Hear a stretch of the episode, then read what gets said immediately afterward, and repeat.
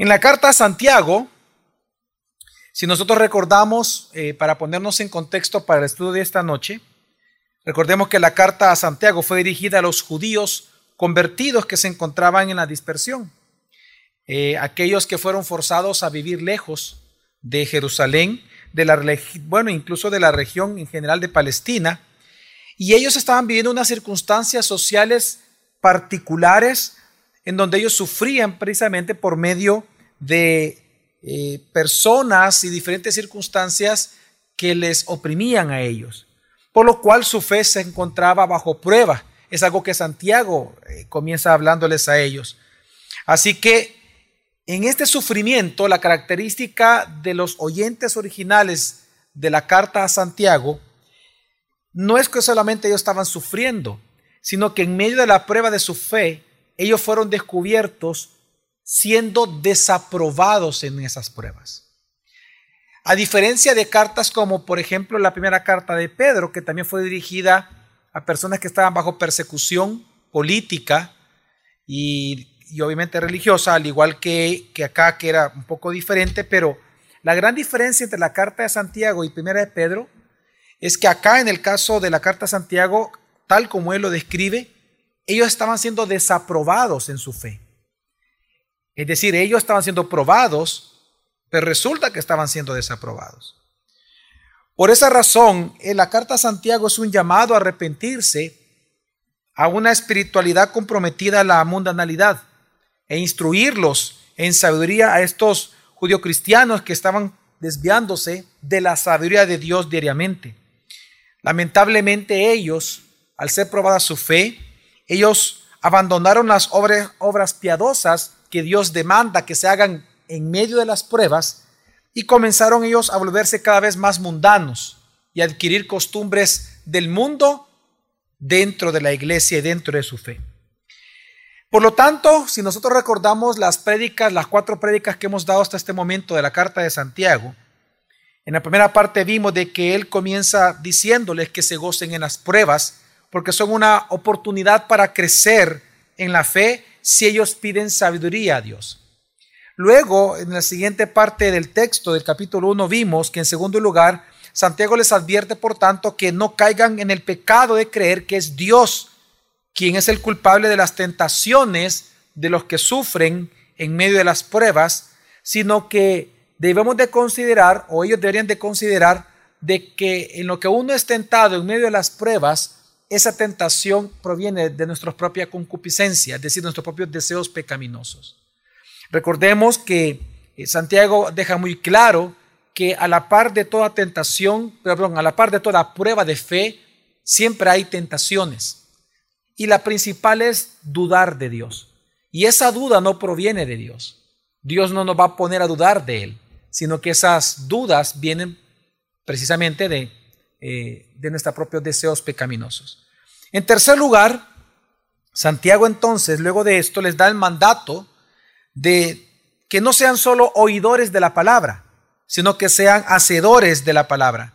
Santiago, por lo tanto, afirma que creer en el Evangelio en Jesucristo implica practicarlo.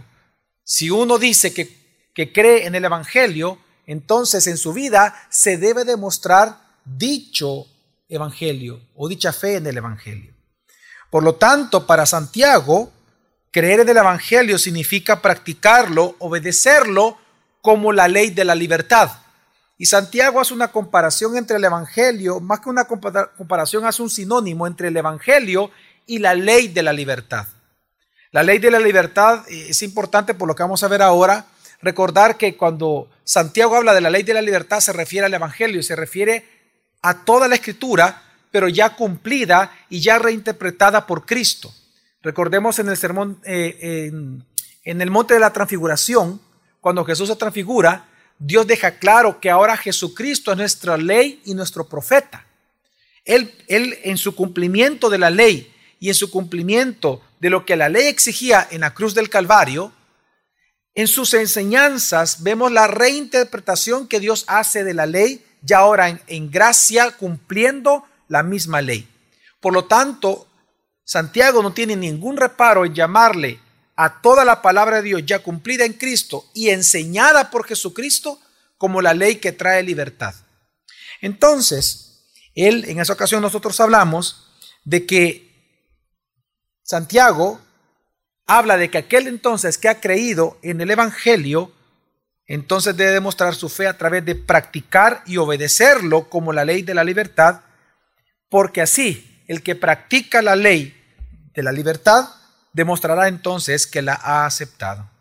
Así por lo tanto, él invita en su carta, y lo hace muy a menudo, lo vamos a ver más adelante, él vuelve a invitar y todo el tiempo a practicar las obras justas al prójimo y a evitar la mundanalidad. Por lo tanto, ahora, nosotros en este día, vamos a comenzar a, estudiar el capítulo 2 de Santiago. En este capítulo 2, Santiago tratará el tema de que la verdadera fe en Jesucristo se muestra por las obras. Y él lo va a ejemplificar este punto, este tema, confrontándolos a los oyentes originales con un caso de pecado que ellos realmente estaban practicando. Y es el favoritismo hacia los ricos que ingresaban a la iglesia y el desprecio a los pobres que también estaban ingresando a la iglesia. Así, el tema de todo el capítulo 2 del libro de la carta a Santiago es que la fe verdadera, la fe en Jesucristo se muestra por las obras justas o las buenas obras como Él le llama. Así que de este texto del capítulo 2 vamos a ver del versículo 1 al versículo 13 y el resto lo dejamos para la siguiente semana. Del 1 al 13 del capítulo 2, Santiago nos dará dos razones por las cuales el favoritismo hacia los ricos y el desprecio hacia los pobres son actos malvados y mundanos. Estas dos razones que nos va a dar en primer lugar, la primera es porque los pobres son los herederos del reino prometido a los que le aman a Dios. Y en segundo lugar, es pecado y es malvado y es mundano el favoritismo, porque la ley real, que así le va a llamar Santiago al mismo Evangelio, la ley real de la Escritura condena como pecado tales acciones de favoritismo dentro de las iglesias. Así que es lo que en esta noche nosotros vamos a estudiar. En primer lugar, por lo tanto, vamos a ver cómo la discriminación, el favoritismo y la discriminación de los pobres viola a los herederos del reino. Y vamos a leer Santiago capítulo 2, versículo 1, dice así, Hermanos míos, no tengáis vuestra fe en nuestro glorioso Señor Jesucristo con una actitud de favoritismo. Originalmente esta frase que en esta versión, que es la versión de las Américas, aparece, no tengáis vuestra fe en nuestro glorioso Señor Jesucristo. Originalmente esta frase se lee, no tengáis vuestra fe de nuestro glorioso Jesucristo. No es lo mismo decir vuestra fe en el glorioso Jesucristo a decir la fe de nuestro glorioso Jesucristo. La idea claramente de Santiago cuando comienza a escribir así es que la fe enseñada de Jesucristo, la fe que Él enseñó, la fe que Él explicó, la fe que Él predicó, no contempla, jamás contempló el menosprecio a los pobres. Usted busque en la escritura y se va a dar cuenta que Él nunca menospreció a los pobres. En su, en su predicación, nunca lo hizo. Por lo tanto, si los oyentes originales de la carta a Santiago decían que tenían esa fe de Jesucristo, la que él predicó, pero resulta que en medio de la iglesia sus acciones mostraban favoritismo, eso significaba que ellos estaban yendo en contra de la misma fe que ellos decían creer, porque la fe de Jesucristo no enseña tales favoritismos. La palabra favoritismo en este versículo eh, habla de un rostro que mira delante o de cara al rostro o es levantar la cabeza delante de alguien al cual se le va a generar un respeto o una pleitesía. Así que él comienza hablando en esta parte diciendo, hermanos míos, no tengáis vuestra fe de nuestro glorioso Señor Jesucristo con una actitud de favoritismo. En otras palabras, la fe de Jesucristo que ustedes profesan creer no enseña lo que estoy viendo que ustedes hacen. La palabra glorioso Aquí es bien importante en el sentido de que él está hablando de la resurrección de Jesucristo. Cada vez que eh, se ocupa la palabra glorioso o gloria a la par de Jesucristo, en el Nuevo Testamento la relación es directa a su resurrección. Así que eh, eh, solamente para entender mejor el versículo que está hablando de que aquella fe que nosotros tenemos del Jesucristo resucitado, si las acciones demuestran favoritismo o desprecio a alguna persona, esa fe entonces debe ser examinada porque la fe que predicó Jesucristo, en la cual nosotros creemos, nunca predicó eso. En ese sentido, entonces pasa al versículo 2 y dice así, porque si en vuestra congregación entra un hombre con anillo de oro y vestido de ropa lujosa, y también entra un pobre con ropa sucia, y dais atención especial al que lleva la ropa lujosa y decís, tú, siéntate aquí y en un buen lugar. Y al pobre decís, tú estate allí de pie o siéntate junto a mi estrado. En estos dos versículos vemos que ahora Santiago va a presentar las pruebas del favoritismo que él está hablando en el versículo 1. En el versículo 1 lo que él hace es establecer el punto de él, de lo que vamos a estudiar esta noche. Él dice, hermanos, su fe en Jesucristo que ustedes profesan no enseña favoritismos y ustedes están cometiendo favoritismos. ¿Por qué Santiago? Y él viene entonces a presentar el caso. El caso de pecado de ellos era de que personas estaban entrando a la congregación. Esta palabra entrar, eh, en, en la palabra es bien interesante porque no está hablando solamente del acto de cuando una persona entra por una puerta sino que está hablando del acto de personas que se están congregando, porque es una congregación de santos. Entonces, lo más probable que Santiago se está refiriendo es personas recién convertidas que están entrando a la iglesia. Entonces él dice, ustedes están experimentando esto y están actuando de esta manera. Personas se están convirtiendo. Y estas personas cuando entran a la congregación son nuevos creyentes Resulta que al de ropas lujosas, ustedes lo tratan de una manera muy especial, le favorecen a él, pero al de ropas sucias no le favorecen. ¿Por qué Santiago no dice pobre ni rico? ¿Por qué habla de ropaje? ¿Por qué menciona características del ropaje? Porque él lo que está haciendo es ocupando una figura retórica para generar un contraste muy fuerte en aquel momento para los judíos y creo que también para nosotros entre dos clases de personas. Claramente uno es un rico y el otro es una persona pobre, pero que no es el típico pobre, sino que está hablando del extremadamente pobre. Cuando él pone la palabra ropa sucia a un filón y otras personas en textos eh, eh, de la misma época, ellos hablan que era una palabra muy ocupada por los judíos para referirse a las personas que prácticamente vivían en la calle. En otra, el equivalente a nuestro tiempo sería no aquel que vive en una zona marginal, sino aquel que por ser extremadamente pobre, yede porque vive en la calle. Entonces lo que estaba pasando es que en la congregación de los santos entraba una persona de esta manera pobre y entraba una persona acaudalada.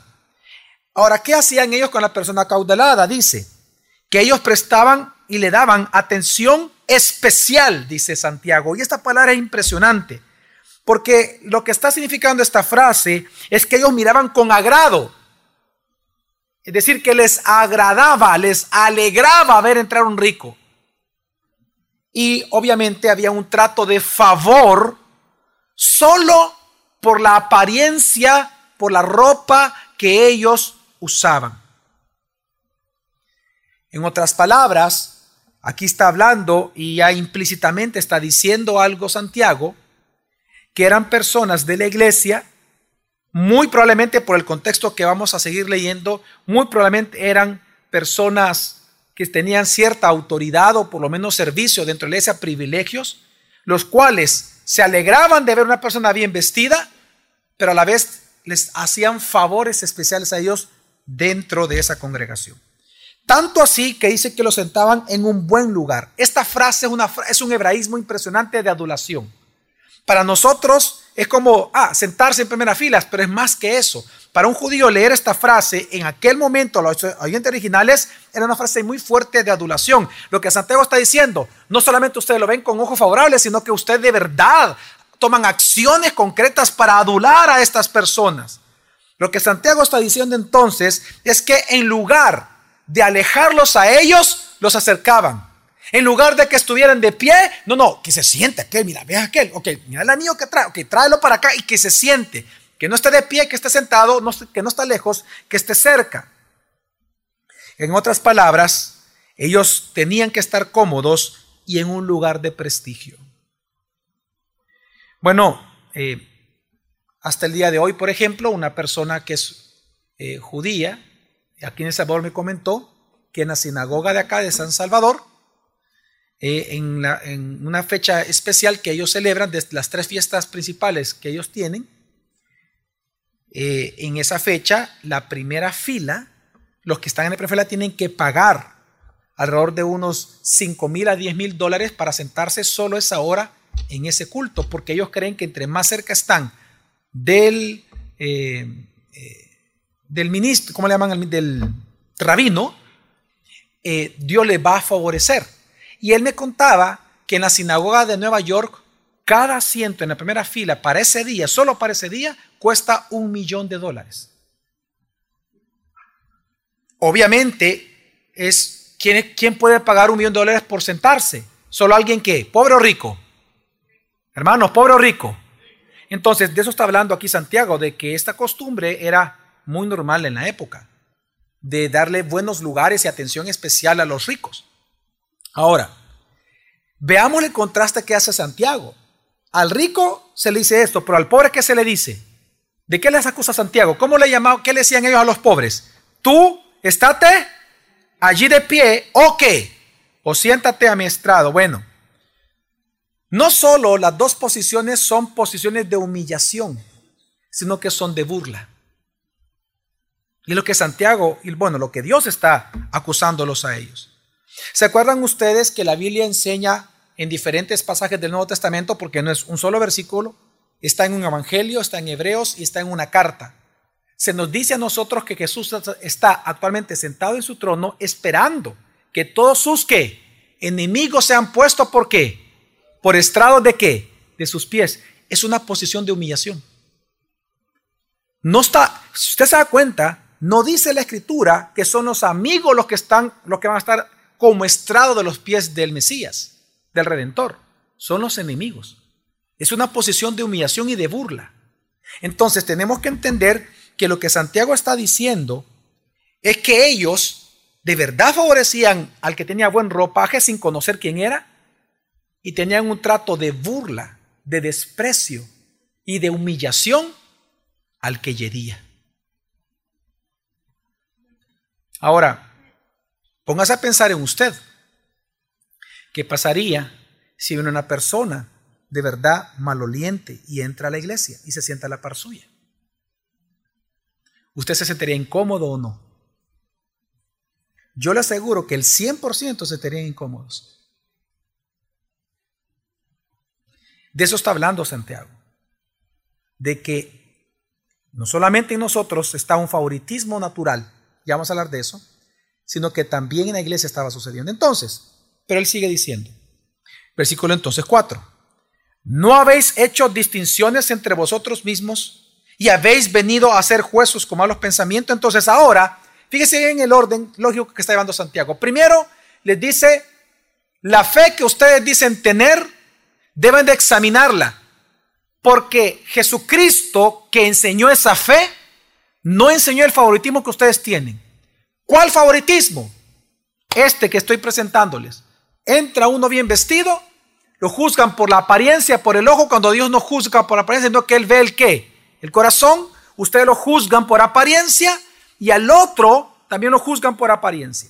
Entonces, ahora que Él ha presentado las pruebas, ahora Él viene a hacer la acusación formal y Dios viene a acusarlos. ¿Y de qué los acusa? De dos cosas. De dividirse entre ellos, es decir, de tener una mente y una conciencia dividida, de discriminar, de dividir la iglesia, de ser hipócritas. Y en segundo lugar los acusa de convertirse en jueces malvados. Estas dos acusaciones Santiago retóricamente lo escribió en forma de preguntas. Aquí encontramos en este versículo dos preguntas. La primera que él hace es, ¿no habéis hecho distinciones entre vosotros mismos? La palabra distinción significa división, específicamente de conciencia o de mente. Entonces Santiago lo que le está diciendo es, ok, la acusación formal de ustedes es que ustedes hacen favoritismo porque tienen una mente dividida, tienen una doble moral, tienen una doble conciencia, son dualistas en su carácter y en su proceder. Y lo segundo de lo cual son acusados es la segunda pregunta que ahí aparece en el versículo. Y dice, ¿y habéis venido a ser jueces con qué? Con malos pensamientos. Es decir, los acusa a Dios de ser jueces malvados. Ahora, la gran pregunta, ¿por qué habla de jueces? Bueno, Santiago lo que está haciendo es un eco o una citación directa, es más que todo un eco a lo que dice Levítico 19. Levítico 19, versículo 15 dice, no harás injusticia en el juicio, no favorecerás al pobre ni complacerás al rico, sino que con justicia juzgarás a quién? A tu prójimo.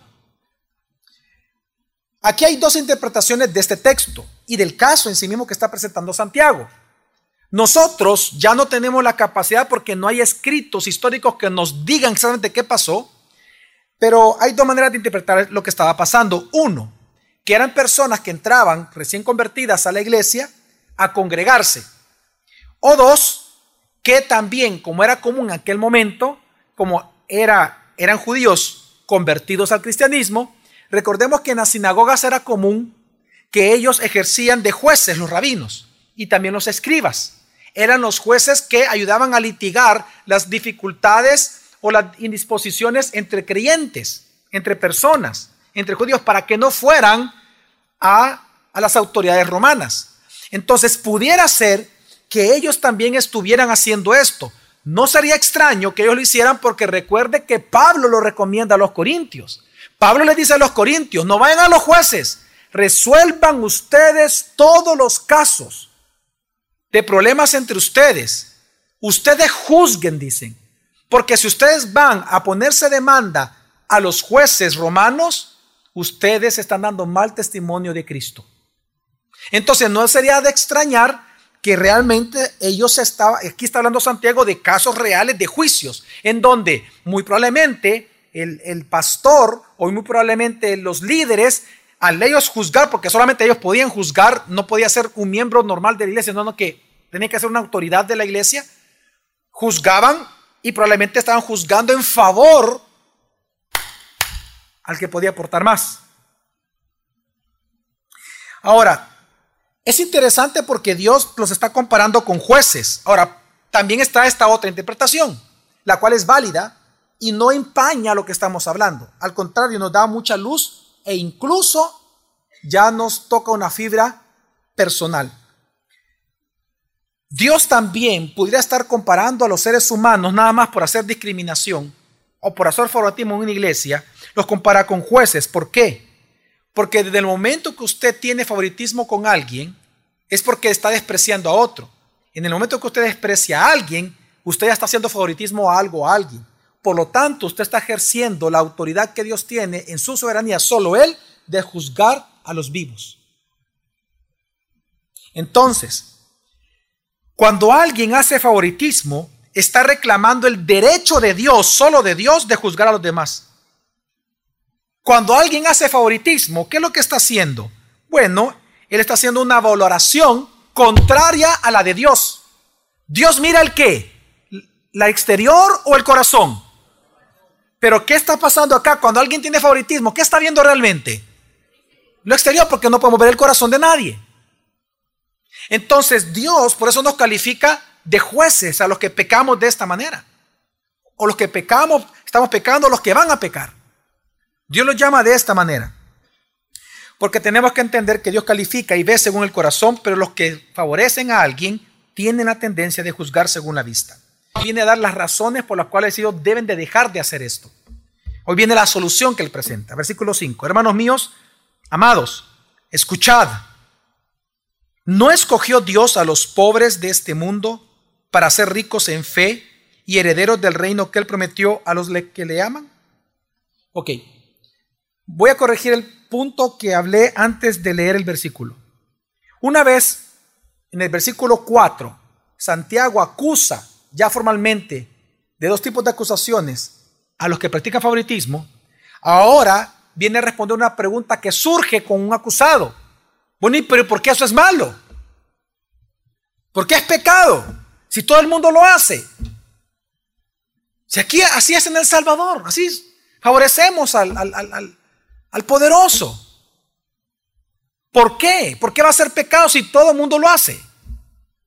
Entonces él viene a dar la razón por qué el favoritismo, por qué es pecado. Y él da razones de, esta, de que esta acción es pecado. En primer lugar, bueno, él dice de que estos que entran a la iglesia y son pobres, oiga, que lo bonito del versículo es la teología detrás del versículo. Santiago está enseñando que esos que entran, esos recién convertidos, pobres, malolientes, que entran a la iglesia, aunque son pobres para los ojos del mundo y son considerados como seres inferiores por su condición, y a pesar de que por su propia condición son considerados sin valor y sin ninguna posición, a pesar de eso, como son parte de los elegidos de Dios y por tanto herederos del reino, su valor es tan alto que hasta son ricos en la fe. En otras palabras, si para el mundo ellos son pobres, para Dios son qué? Ricos. ¿Qué es lo que está diciendo el versículo literalmente? Vamos a leerlo otra vez. Dice, hermanos míos, escuchad. ¿No escogió Dios a los pobres de este mundo para hacer qué? Ricos. Ricos. ¿Pero en qué? En la fe. Y, segundo, herederos del reino que Él prometió a los que le aman. Entonces, hay una palabra aquí bien impresionante que es escuchad. Esta palabra escuchad cada vez que aparece en la escritura, cada vez que Dios la ocupa, es un mandato directo al ser humano. Es decir, presten atención a lo que voy a hablar. Entonces, viene Dios y dice, escuchad, no escogió Dios, Dios los escogió. Santiago lo primero que él pone para demostrar por qué el favoritismo hacia alguien hacia cualquier persona en detenimiento de otra, ¿por qué es pecado? Por la elección incondicional de Dios. Y el domingo lo hablamos. Precisamente porque estos pobres que estaban ingresando, como estaban ingresando por ser convertidos, significa que ellos, ellos fueron qué? Elegidos por Dios desde antes de la fundación del mundo. Y ahora que son salvos, son ricos en qué? en la fe, por lo tanto, ellos merecen honor y son honorables porque Dios los volvió honorables. Entonces, aquí obviamente, y voy a hacer la aclaración, Santiago no se refiere a que Dios los eligió por ser pobres, porque entonces iría en contra de la doctrina de la elección qué? Hermanos, de la elección qué? Digo esto porque la teología de la liberación ocuparon este versículo como, como una bandera fuerte, en donde ellos decían aquí, Santiago está diciendo que de los pobres es el reino de los cielos. No. Al final del versículo entendemos quiénes son, quiénes de los pobres, de quién, de, de todos los pobres, de quiénes es el reino de los cielos. Y al final del versículo, si usted lo lee, versículo 5 dice, de los que aman al Señor, de los convertidos de los elegidos, solo los elegidos. Entonces, Santiago no está diciendo, hermanos, de que Dios elige a los pobres por ser pobres, ni tampoco está diciendo de que Dios eligió a todos los pobres del mundo para salvación, no. Sino que se entiende este versículo mejor a la luz de lo que Pablo dijo, que de lo vil y menospreciado, ¿qué más? De lo que no es y de lo que ha sido despreciado por el mundo y de lo insensato del mundo, Dios qué hizo? Tomó, eligió a todos nosotros. ¿Para avergonzar a quiénes? A los sabios de este mundo.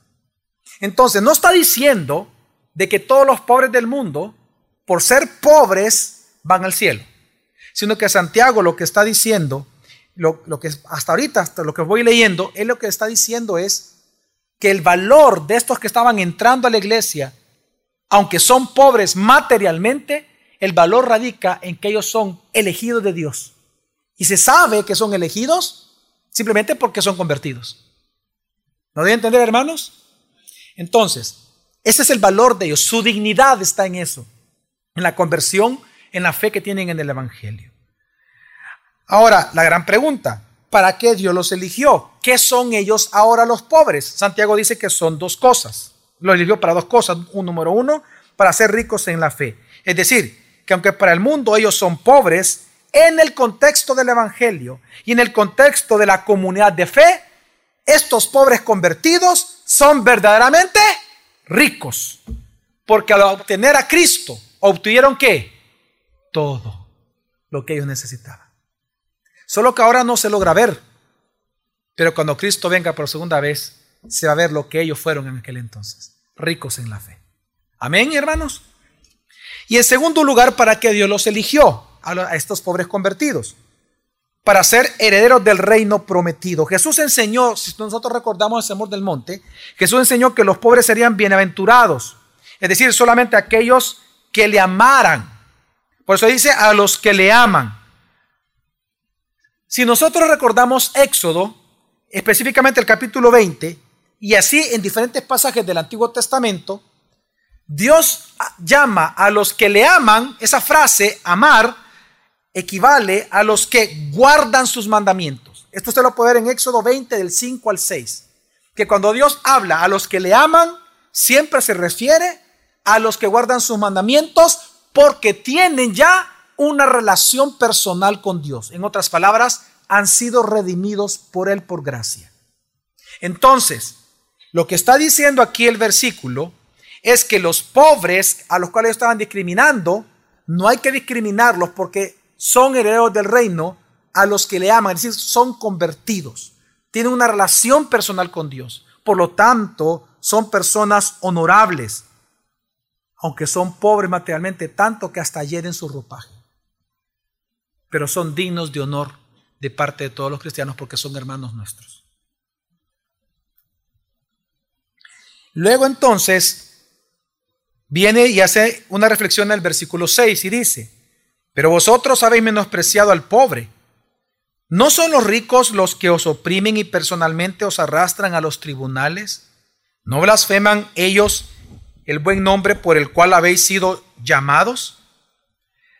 Santiago hace uso acá de la tradición judía y de la enseñanza que la Septuaginta hace de que los pobres existen en el mundo porque los ricos son los que acumulan las riquezas.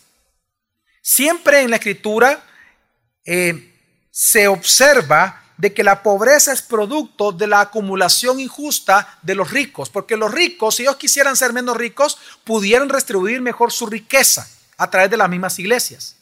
Pero ellos, muchos no lo hacen, o la gran mayoría no lo hacen. Entonces la pobreza socialmente, la Biblia la establece como parte de la injusticia de los ricos. Entonces, esto es algo que ha pasado en todas las épocas. Los ricos, y esto es algo universal, los ricos tienen la tendencia de oprimir legalmente a los que tienen menos. Los oprimen y los abusan. Ahora, hay que hacer una aclaración para poner un límite a la carne de los seres humanos.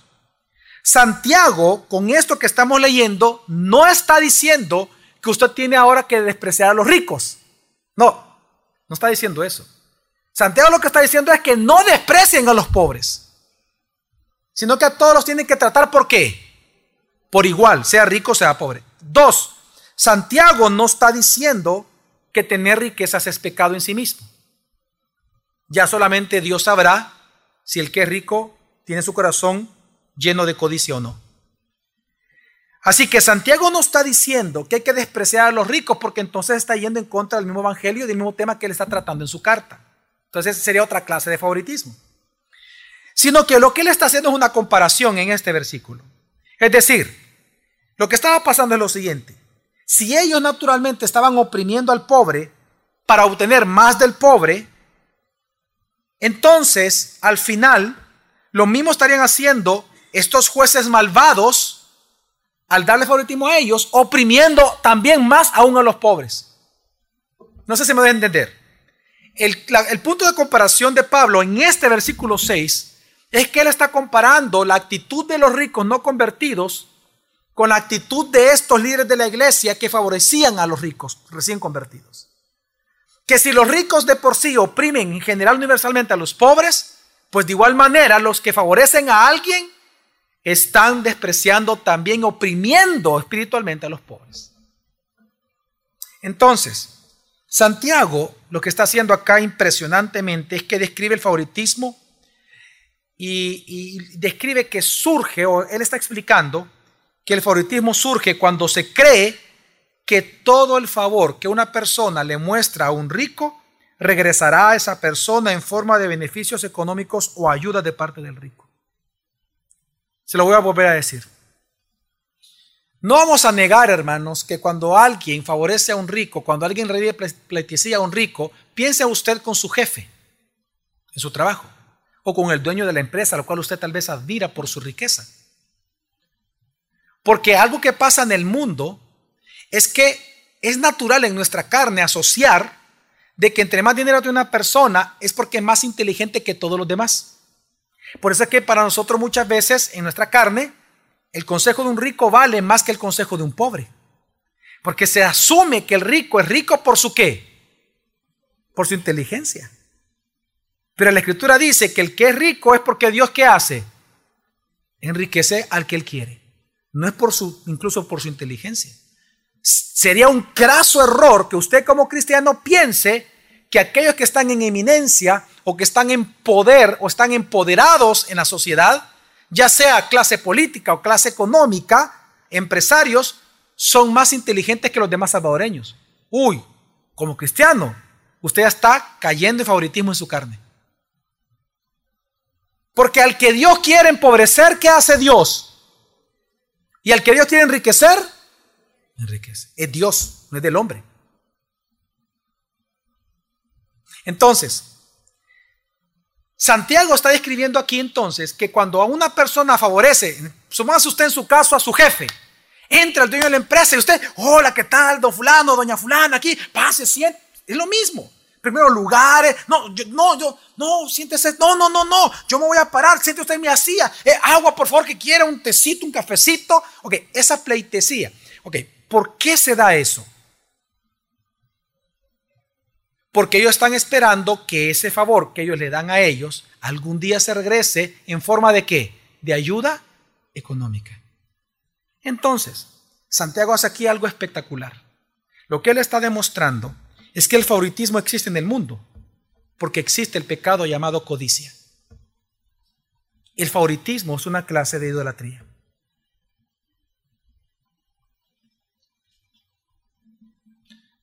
Es el caso de muchos pastores.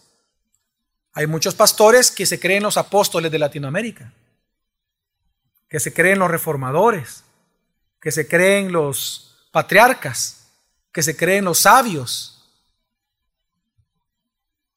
O por lo menos la gente que está alrededor le rinde esa pleitesía. Tal vez ellos no se consideran así, pero tal vez su alrededor así lo hace ver porque no podemos conocer sus corazones, no, yo mismo no voy a caer en ese juicio. Pero no vamos a negar de que la pleitesía existe porque existe la codicia. Entonces Santiago lo que está diciendo es que toda clase de favoritismo es pecado ante Dios. Toda, cualquiera. Por ejemplo, en la iglesia de hoy el favoritismo que vemos en Santiago hacia los ricos, ahora en El Salvador es a la clase política. ¿Cuántos pastores, cuántas iglesias no dan trato favoritistas a los políticos? Hoy, por ejemplo, en un chat, en un grupo de pastores, eh, no, no de la iglesia, sino que pastores de diferentes iglesias y diferentes denominaciones en la cual me incluyeron, un pastor posteó eh, una diputada y pone lo que ella se comprometió en una firma, ayudar a la iglesia, ayudar no sé qué, y él lo está promocionando a ella para que voten este domingo por ella. Es un pastor de una iglesia entera aquí en Santa Tecla. Esa pleitesía, ese favoritismo, ¿por qué no hacer eso, por ejemplo, con aquel pobre que necesita ayuda, que está muriendo y que necesita una operación? ¿Pero por qué con un político? Porque al final él está esperando que, que si gana, ¿qué puede ganar él? Favores, exactamente, es codicia. Por ejemplo, otra forma moderna de favoritismo es cuando son los miembros los que buscan favoritismo o sitios o funciones de privilegio en las iglesias. Y como no se las dan, se van enojados de la iglesia. O están adentro empurrados. Y quieren funciones de, de, pleitesía. Yo he dado tanto. Yo he dado no sé cuánto. Y se lo dicen a uno en la cara, vea. Como que si uno supiera.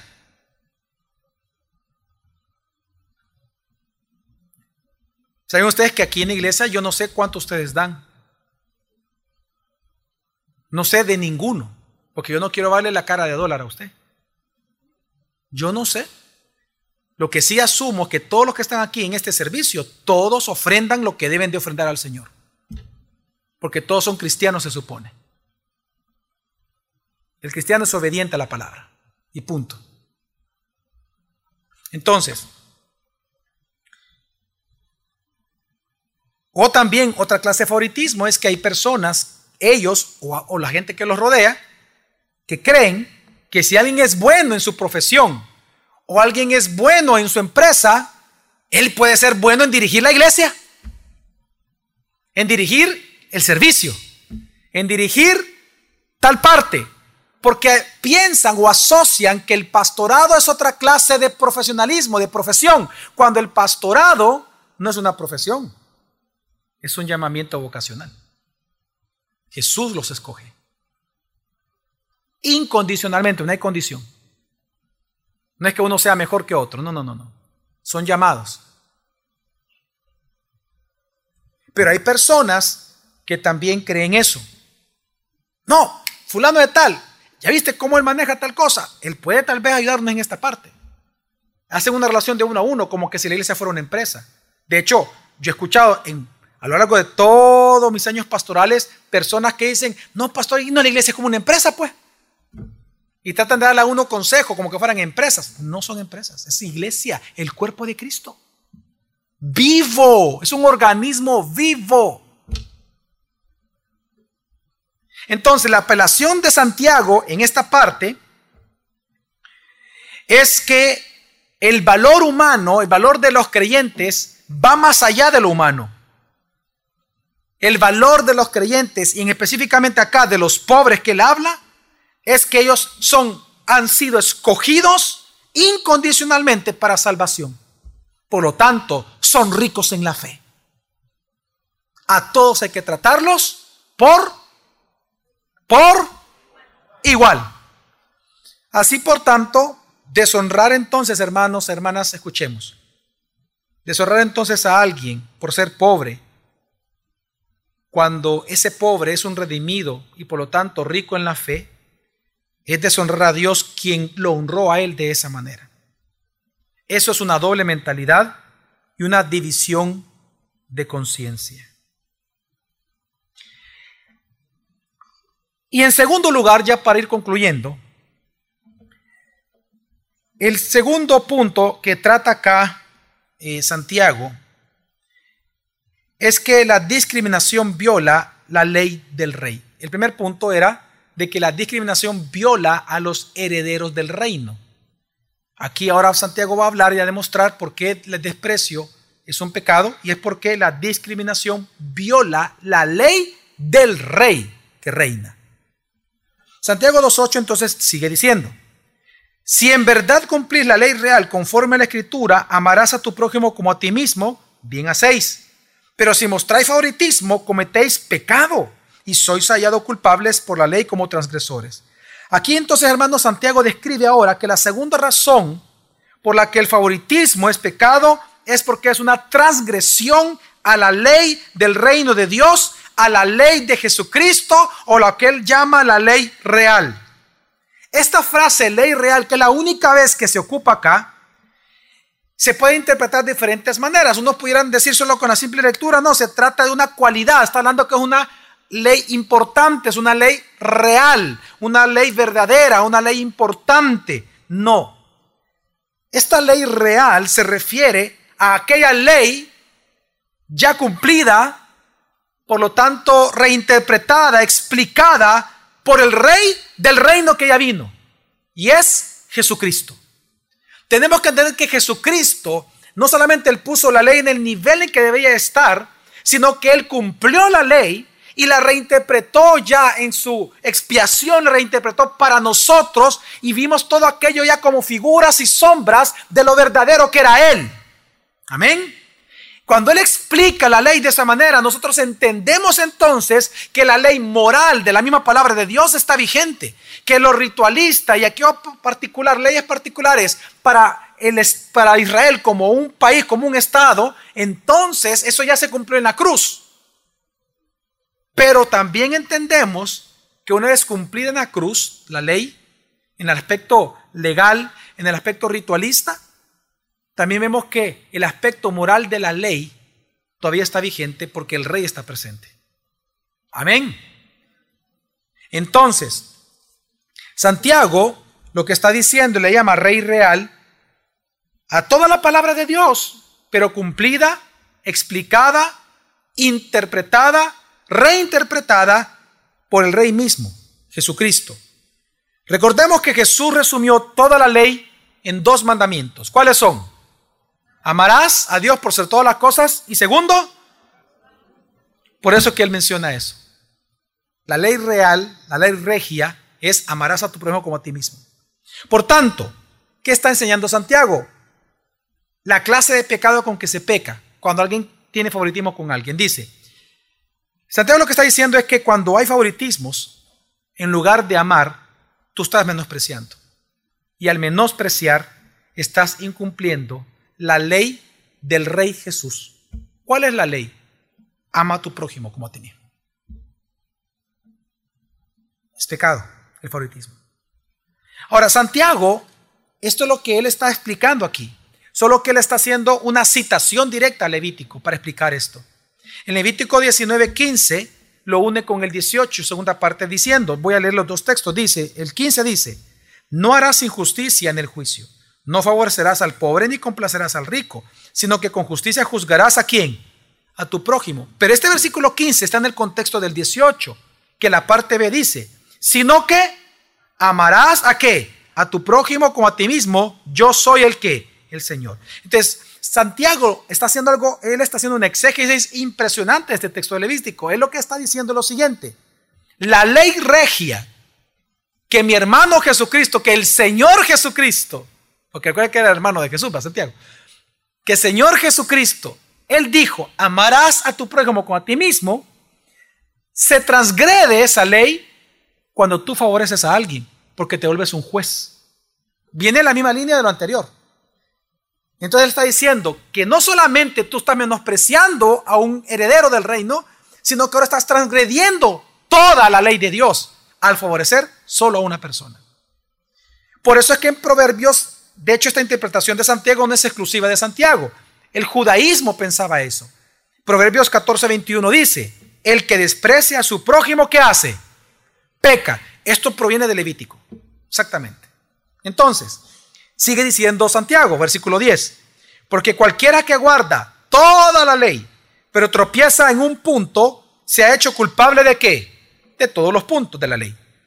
Pues, pero ¿por qué? Dice, pero vea la razón Qué impresionante la razón que da Santiago porque esto es así. Y dice, pues el que dijo, cuando dice pues el que dijo, ¿de qué está hablando? ¿De la ley o de Dios? Ah, te fíjese bien por qué se considera pecado o por qué se considera que al transgredir un punto de la ley se transgrede qué? Toda. ¿Por qué? Porque resulta que el que dijo, no cometas adulterio, también dijo que no mates. Ahora bien, si tú no cometes adulterio, pero matas, te has convertido en transgresor de qué? De toda la ley. Ahora, ¿por qué entonces cuando se incumple un punto de la ley, se incumple toda? Porque la ley, hermanos y hermanas, contempla, contiene y por tanto refleja el carácter y la voluntad de que la promulgó. El punto no es en sí el mandamiento como tal.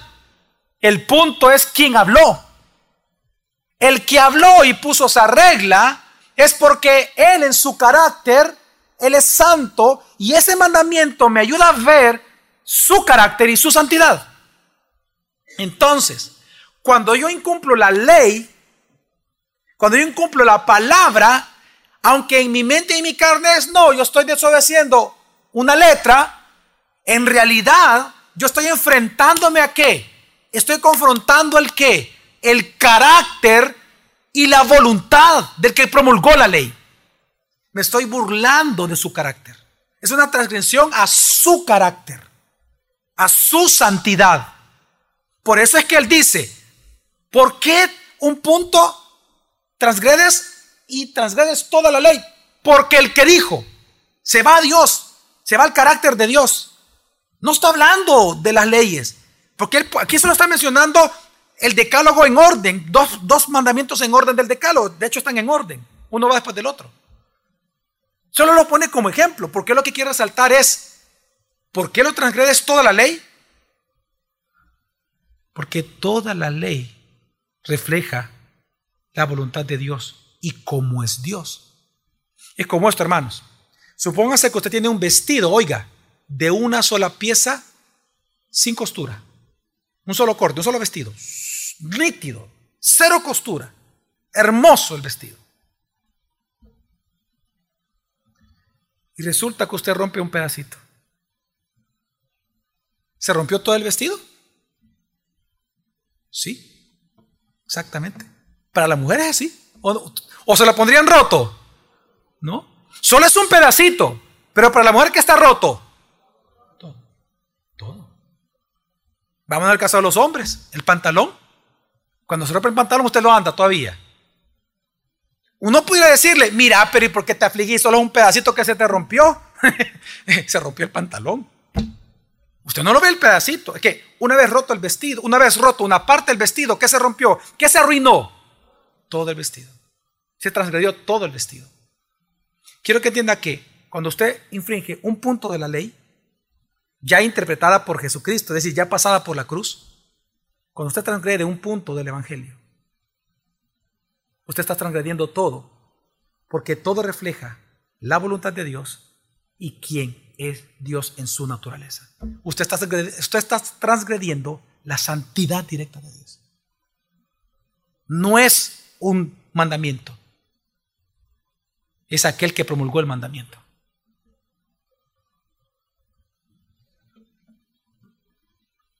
Por eso es que él repite el que dijo, también dijo. ¿Por qué? Algo que es importante, tal vez que usted lo memorice o que lo apunte porque no va a servir para más adelante, es que en la carta de Santiago la ley no es el conjunto de normas del Antiguo Testamento para Santiago. No, sino que la ley, cada vez que la habla, es la voluntad del Redentor que vino a explicar, a cumplir y a interpretar la ley para nosotros. Así que viene entonces y dice, versículo 12, así hablad y proceded como los que han de ser juzgados por la ley de la libertad. Entonces, los que han juzgado con pensamientos malvados, ya desde el inicio de lo que hablamos, favoreciendo y menospreciando, Santiago les dice, teman, porque ustedes van a rendir cuentas, porque ustedes van a ser juzgados, no por las leyes de los hombres, como ustedes están ocupando las leyes de los hombres para juzgar, sino que ustedes van a ser juzgados por la ley que Dios ya dio reinterpretada en Jesucristo, la ley que les trajo libertad. Eso a ustedes los va a juzgar. La misma ley real que él acaba de hablar es la que va a juzgar a aquellos que discriminan a alguien. Ahora tenemos que entender de que Dios juzgará, por tanto, en base a la medida de justicia revelada a los seres humanos en Jesucristo, explicado por Él. Por eso es que luego dice y termina el versículo 13, porque el juicio será sin misericordia para el que no ha mostrado qué? Misericordia. La misericordia triunfa sobre el juicio. Ok. Lo mismo enseñado por Jesús es lo que vemos aquí, hermanos, solo que al revés, lo que él enseñó en el Sermón del Monte. Él dijo, bienaventurados los, los misericordiosos. Pero aquí está diciendo Santiago lo mismo que enseñó Jesús, solo que al revés. Si Jesús dijo, bienaventurados los misericordiosos, ¿qué dice Santiago? Malditos los que no practican qué? Misericordia. ¿Por qué malditos? Porque recibirán juicio sin misericordia. Sabemos que nosotros los cristianos no vamos a ser condenados porque ya somos libres de toda condenación, Romanos 8. Pero sí vamos a tener que rendir cuentas si vamos a ser juzgados, no condenados, pero sí juzgados. Y hay mucho texto. Primera Corintios, hay varios que nos dice que vamos a ser juzgados según nuestras obras. Incluso a la misma iglesia de Apocalipsis Jesús se lo dice. Ahora, lo interesante es cómo termina Santiago esta parte. Y no termina con una mala noticia. Claro, hay una mala noticia aquí. Si tú sigues discriminando en la iglesia cristiana a los cristianos por su exterior, ok, tú vas a ser juzgado. Pero ¿qué termina diciendo? Que la misericordia triunfa sobre qué? Sobre el juicio. Él termina con una buena noticia. Él termina con gracia este texto. La buena noticia es que la misericordia triunfa sobre el juicio, es decir, que todavía hasta el día de hoy hay, es tiempo de arrepentimiento y de que usted y yo comencemos a expresar una fe viva en Cristo por medio de nuestras obras justas delante de Él.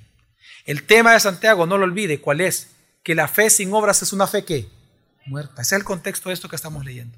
Él lo que está demostrando es que la fe tiene que mostrarse en nuestras obras justas. Por lo tanto, si usted en esta noche, a través del sermón, a través del estudio bíblico, teológico, usted se ha sentido redarguido por el Espíritu Santo, pues la buena noticia es que al final la misericordia siempre triunfa sobre el qué? Sobre el juicio. Todavía hay tiempo de que usted se arrepienta y comience a practicar obras justas delante de nuestro Señor.